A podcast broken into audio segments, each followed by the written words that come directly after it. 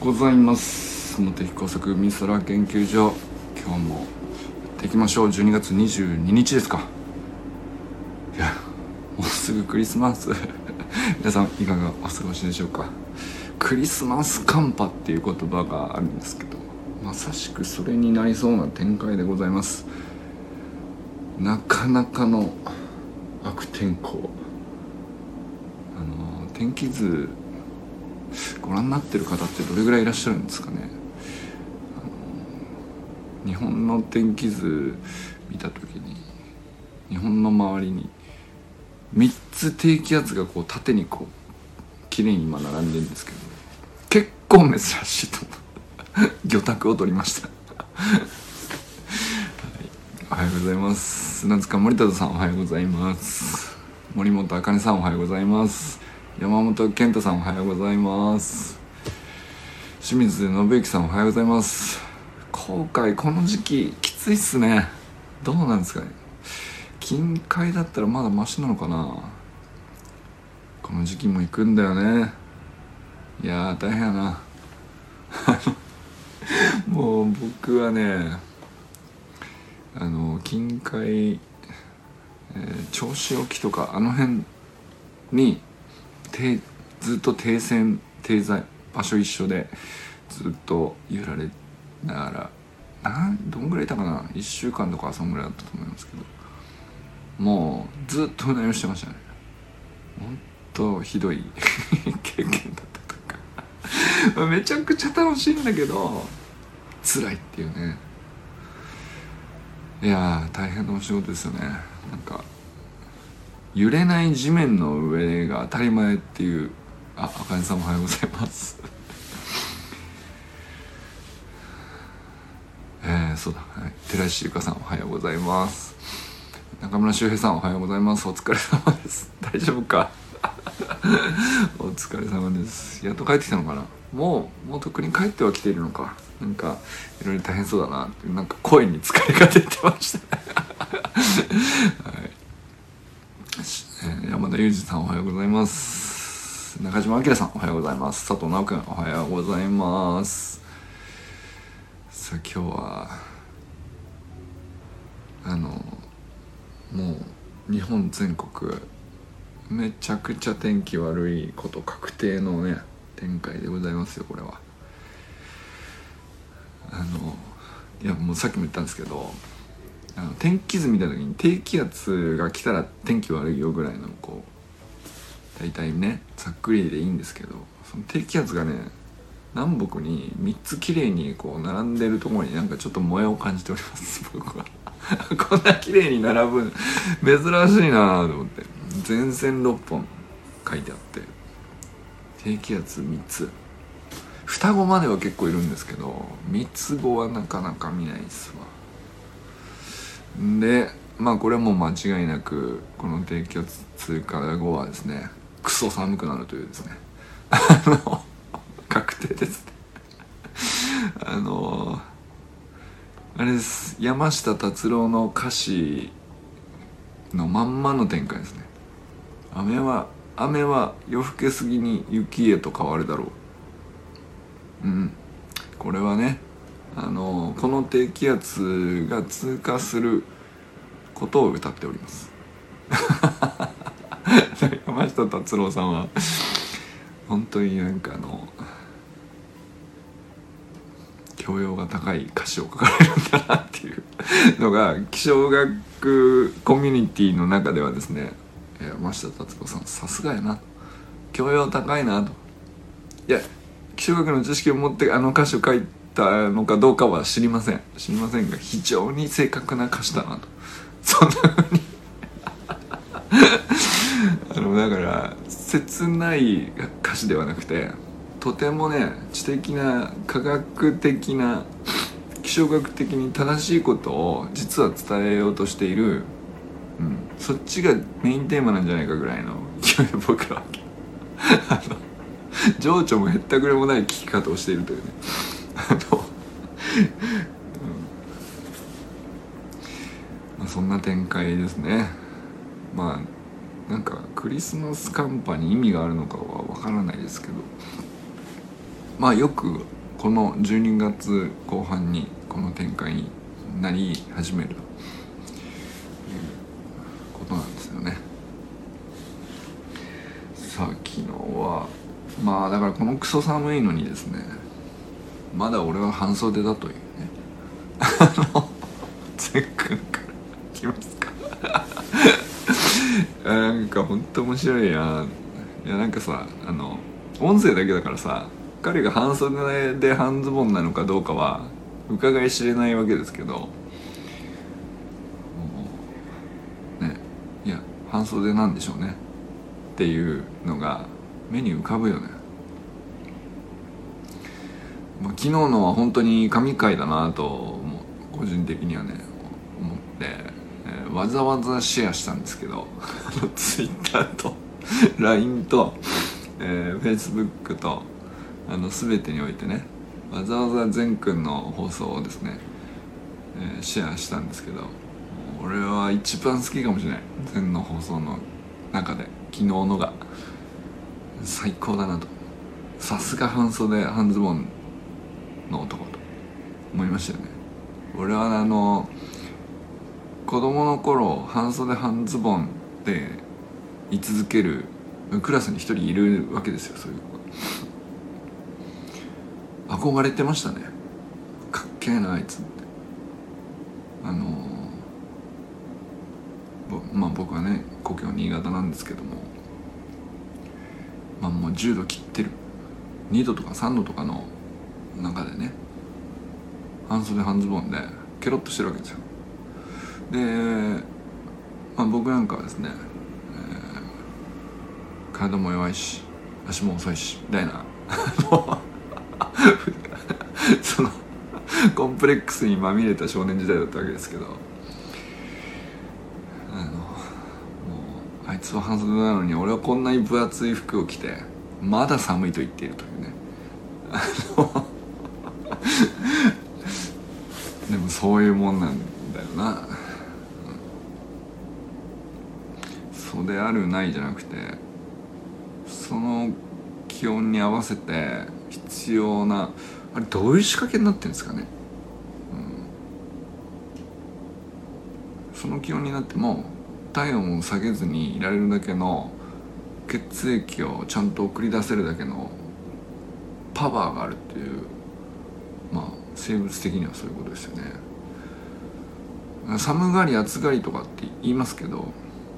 いやそういうことじゃないと。うん。生物として見たら心臓から血を送り出して、えー、まあ必要な部位に、えー、適切な量の血液を送り続けられれば、えー、適切に生命体を維持できるわけですけど。でそれがあの、その能力がもうちょっと追いつきませんと。やばいですという警告を発してる状態にすぐなっちゃうっていう。そういうことなんですよね。寒がり暑がりじゃなくて。えっと。その外の状態に対して、えー、自分の心臓のを中心とした生物としてこう維持するための適温を維持するための能力が、えー、マッチできませんという警告を言ってるわけですよ。不快であるということは。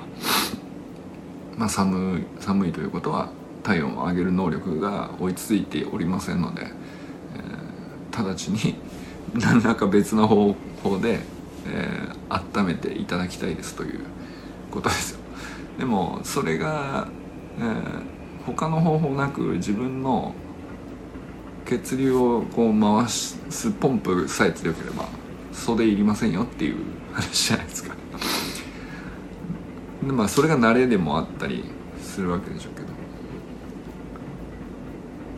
だからね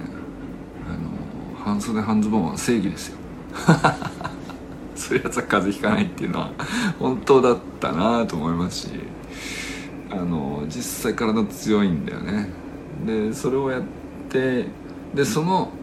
うんとまあそうは言ってもある程度気温が寒いことはもう事実としてこうやって寒くなってくるわけだけどそうすると温めるためにもっともう動かねばならないという。で動き回って温めてっていう その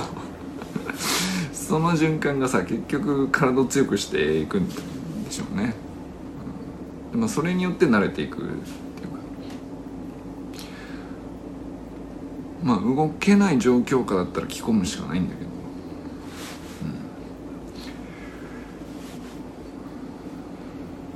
まあでもねそのエネルギーがこう音声から伝わりつつ言っ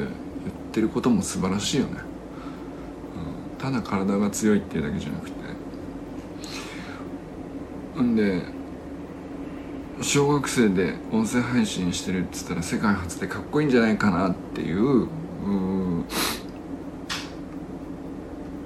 ところまでだったら元気な小学生は思いつくでしょうねっていうことだと思うんだよね。でだけどそこで終わらないのが彼の素晴らしいとこでみんなもやりませんかって言ってるわけよ。みんなもやった方がいいよと。みんなもやだからなんかゲームに誘ってるぐらいの感じがいいなと思ったんですけど、うん。まあ、とにかく別に何も考えずに思いついてこう喋ればいいんだよと、うん、かっこつけずに。まっすぐ喋ることが毎日続ける秘密だからその難しいことじゃないと。みんな毎日喋ってるだろうと。でそれを録音ボタンを押してるか押してないかそれだけの話じゃないかと。で押している方がいい世界なのであるということをただ言ってすごくシンプルに伝えていると思うんですけど。いや本当その通りで。でそれであの自分のただやってるからあのなんていうか そんな競技ないわけ小学生部門小学校4年生部門音声配信を続けているというゲームはね今のところ世界に存在してないんだけど だからオンリーワンでナンバーワンなんですけどもそそれよりもみんなでやろうぜって言ってるわけね。でオンリーワンだとかナンバーワンだとかよりもみんなでつながっていい素敵な世界にしようぜ。ってる。あれがね禅のすごいとこだなと思うよね、あとかくその能力単に高いとかポテンシャルがただ単に高いとかっていうと自分にだけベクトルが向く時期が全然あっていいんだけど長くなると思うんですけどすごく視野の広さを感じさせるというか、うん、周り見えてるなと思いますよねいやもう半袖半ズボンが目に浮かぶぐらいのエネルギーをね音声から感じ取れるのは。全だけですよ。いやすげえなと思って、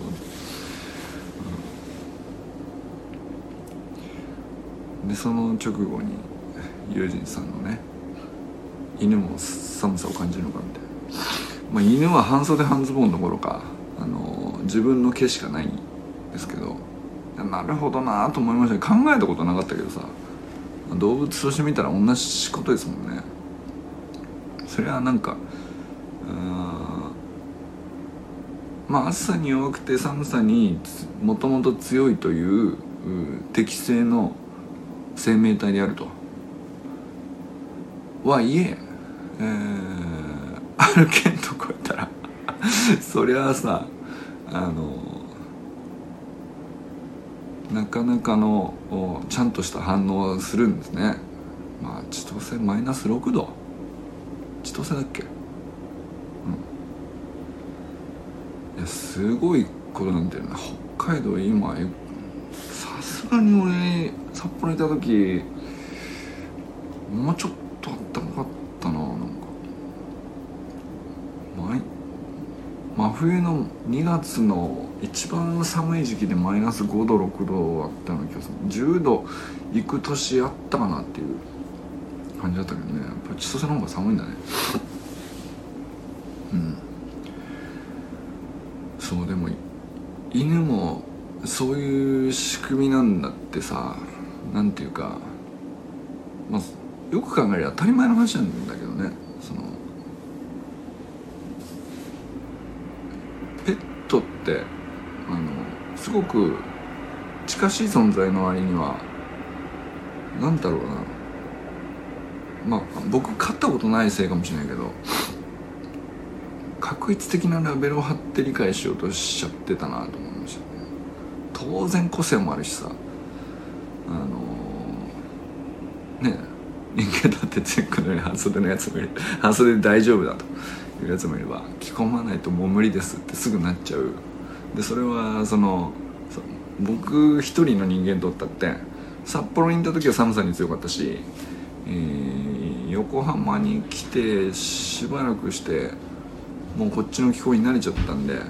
あの寒さにもう戻ったりも急にはきついよねっていうね。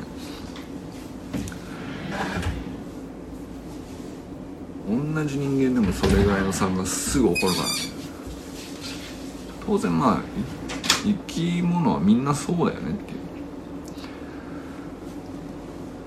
まあ寒さ暑さは理解しやすいですけどやっぱりなんか面白いなと思ったのがもう飼い主のテンションに結構ちゃんと左右されるっていう。人間関係と一緒なんですね。そのペットとの犬付き合い猫付き合いでもちゃんと動物も飼い主とかまあその周りにいる人間の振る舞いだとかテンションだとか声の張りだとか表情だとかそれに応じてちゃんとその行動が変わって何だったら習慣すら変わると。全く人間と一緒ですよね。周りでどういう人と付き合ってるかどういう犬同士で、えー、普段それこそね近所のね犬同士ですれ違う犬とかだって関係するんでしょうね。当然ですけど。それはそうだよなと。個性もあれば年齢によって成長もして感じることも違って犬には犬の変化があるから。でもそれをなんかうんとても短絡的にラベルを貼って犬ってこういうもんだよねって思ってたところが あるなーって昨日ねユージさんの放送を聞いて思いましたけど。でも逆にそうじゃなくてこう人間と共通してるちゃんとこういう反応あるよとか。それこそ何でしょうね。知的好奇心とか向上心とかあのある意味ではある程度あるってことだよね、なんかその犬はどこまでたっても文明を発達させないみたいなことが言われる一方で犬個体として見たらさあの自分がより良くなろうとするループに入っていく犬もちゃんといるわけじゃないですか、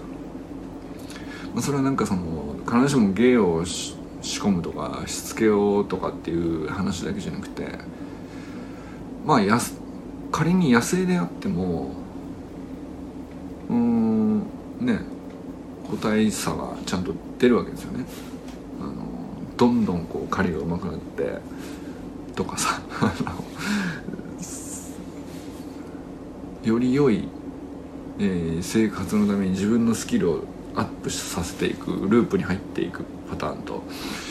なかなかこう行動範囲が狭くなってスキルが上がらないっていうでもそこだけ見たら結構ね個体としてはやっぱり生物ってそういうもんなんだなっていう重なる部分すげえありますけどやっぱり唯一違うのはその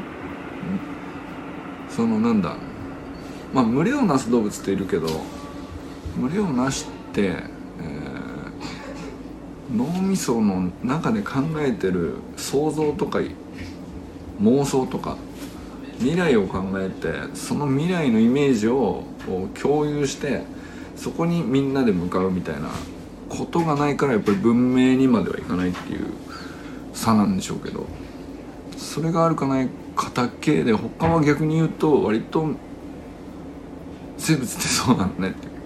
知的好奇心まではある。向上心まではやっぱり生物たるものあるのねっていうのを昨日の放送聞いてて感じましたかね。そうじゃなかったらその飼い主のテンションに合わせて、えー、行動を変えるとか生活パターンが変わるとか習慣が変わるとかこれ人間と一緒ですよね、うん、それがあるってことはあそういうことか。なんかこう意外に見直したじゃないですけど犬すげえじゃんみたいな。いやなんかただ単に賢いとかただ単に可愛いとかただ単に犬ってこういうものみたいな勝手に貼ってるラベルが確率的だったことにすごく気づかされたっていうかもっと奥深いもん。それは答えさあるしその個々人の人生がありっていうのと、うん、個性がありっていうのと同じことがそれはあるよね。とそうじゃなかったら逆に人間の生活にここまでフィットして共に暮らせないでしょうね、いやでもなんか面白かったですね。昨日の話は、はい、そうたまたまね昨日僕自身が向上心とか知的好奇心の仕組みみたいなのを行動経済学に基づくとこういうふうに説明されるみたいなことを調べ物して喋ってたところがあったんですけどそれともすっげえ重なるなと思ってすごい腑に落ちたというか。そんな時に周平さんが全く同じ話をしてるってね。なんかめちゃくちゃ今フェーズが合ってますよね。なんか周平友人モテ作みたいな。あと前回みんなその向上心について何かっていう。まあ言ったらそのスタイフの放送だけじゃなくて言ったらゆかさんとかもそうなんですけど向上心って何なんだろうみたいなあの根本原理ですよね。でまあそのある前提の種の情報があって情報というか知識というか。でそれをもとにして未来予測をかけて近未来の予測をかけてこうなんじゃないかなっていう想像ををしてどで実際どうなるんだろうっていうところを試したくなるというのが知的好奇心だったり向上だったりするということなんですけど。でその試したくなってその空白余白を埋めたくなっちゃうという習性が常に全ての生き物にあるってことなんでしょうね。だからそのそれこそ走りの学校のワードでいくと伸びしろって言いますけど伸びしろって要するに周りの人が判断してここ伸びしろありますよはコーチングかもしれないですけど自分でセルフコーチングをかけて自分の伸びしろを見つけるっていうのが知的好奇心そのものだし向上心そのものだっていうすごくシンプルな話ですよね。そうするとすごい分かりやすいかなと。そんななんか大それた仰々しいものなんかあの人は向上心があって素晴らしい。いやあの人はではないし全ての人にあるんだけどまあその瞬間その時期、えー、その場所で発揮するかどうかだけですよね。でまあだけど向上心って何なのかの仕組みだけ理解しておくとあった方がいいよなともし思っていて発揮のしどころだなと思ったら、えー、どうやって発揮すればいいかの仕組みを知っていれば簡単にできる、まあ、今持って手持ちの札をこう整理してこれとこれとこれを持っていてこのカードのうちどれを出したら次どうどういう展開になるのかっていうその一歩先の未来を予想してっていうところまでやりさえすればあとは勝手に自動的に発動する。向上心は。その余白を近未来の余白まだわからないこと実験してみないとわからないこと試してみないとわからないことに、えー、思いを馳せさえすればあとは自動的に確かめたくなるはずっていう。で確かめたくなるほどのサイズの余白であることは大事だと思うんですけど小さすぎて狭すぎて、えー、まあ試さなくても分かるんじゃない？そんなのっていうふうに思っちゃうと向上心はこう起動しないわけですけどそこそこ分かり当たりそうで当たらん当たるかどうかは五分五分ぐらいの余白を未来をこう想像して余白を生み出してよし確かめてみようっていうのが結局向上心そのものだっていう仕掛けなわけですけど、まあ、周平さんがこう少年野球の指導とかで言ってるっていうのはあのまあそれを少年たちに対してどれだけ適切に個々人個性もあるしポジションもあれば、えー、求められるまあ期待される能力とかここまでは発揮してほしいとかっていうのも全員違うからそうするとそれぞれにおいてどうやったらその子のちょっと未来に対して自発的に自分で、えー、これ試してみたくなるなっていう余白を生み出す、うんまあ、きっかけを与えるのがコーチってことですよね。うん、だからなんかこういうのトライしてみたらっていう一言でそのきっかけが生まれるんだったらその提案をすればいいしその本人がでもあくまで本人が自発的にこれ確かに言われてみればやってみたらどうなるかこうなりそうだけどやってみないとわからない五分五分だなってその子本人が内側から内的動機として思ったらあのあとほっとけば勝手に彼は彼女は自分で向上していくモードに入っていくと思うんですけどそれをこういろんなこう指導者側とかコーチとか監督とかっていうのはまあいろんなアプローチでこう試してみて全部当たるとは限らないですよね。まあ本当大コーチの側からしてもさあのいろんなアプローチを仕掛けて打率1割ってどこじゃないですかね、うん、だからまあたくさんこう幅を持って知識を持ってて、えー、仕掛け方のバリエーションをたくさん持っている人がやっぱりいいコーチなんですよね結局ね。だからコーチの側にも、向上心っていう余白が生まれうると当然ですけど。あの子に対してこの提案だったらこういうふうにするんじゃないかと。より楽しんで取り組むんじゃないかと。いやでも本当あえっ、ー、ともしかしたら乗らないかもしれない。っていう五分五分の近未来の予想を立てて、えー、自分のコーチとしての伸びしろを考えて、えー、でそのどっちになるかわからない未来の余白を自分で埋めに行くがコーチとしての向上心ですよね、うん、そうするとなんかすごく統一的に理解できるっていうか向上心って何なのかとか。知的好奇心って何なのかとか。また知的好奇心も向上心も昨日僕が思ったのはもうほぼイコールだなと。違うつうん。言葉はねなんかだいぶ雰囲気の違う言葉になってますけど。あこれイコールだなと思いましたね。でなんかやみくもにやる気がありますとかあの何も考えずに、えー、向上心がずっと発動し続けてるうん時代もあると思うんですよ。何も考えなくても夢中になっちゃってる。それはまあそれに乗ってほっとけばいいっていうか。ですけどまあ、必ずしもそれだけでずっと何年生きるか分かりませんけどずっと行くことは少ないですよね多分ね。まあそれがこう極端にいくと燃え尽き症候群になったりあのずっと余白を埋め続けることに夢中になり続けてずっと向上心が起動し続けていたのに余白を埋め切っちゃったような感覚になってあれで俺何したらいいんだろうってなるのが 燃え尽きですよね。うん、まああるいは秋だったりするのかもしれないですけど、うん、なんかそれがねこう昨日みんなほぼ同じことをたまたま話題にしていたせいで すごく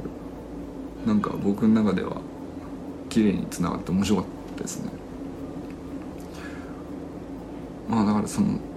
先週の日曜日のねゆかさんと森弘さんのやりスプリントのやり取りから始まって僕の中では結構なんでこの床さんはこんなに こんなにこうなんだろうな生き生きとして知的好奇心に満ちてて、常にエネルギーが溢れ続けているのか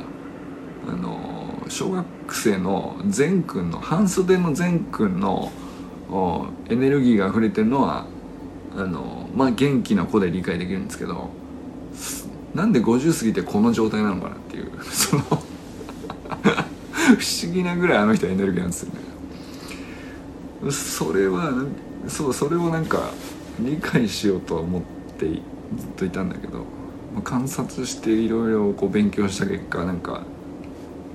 向上心の仕掛けってこうなってるのかっていう感じになったっていう話なんですけど。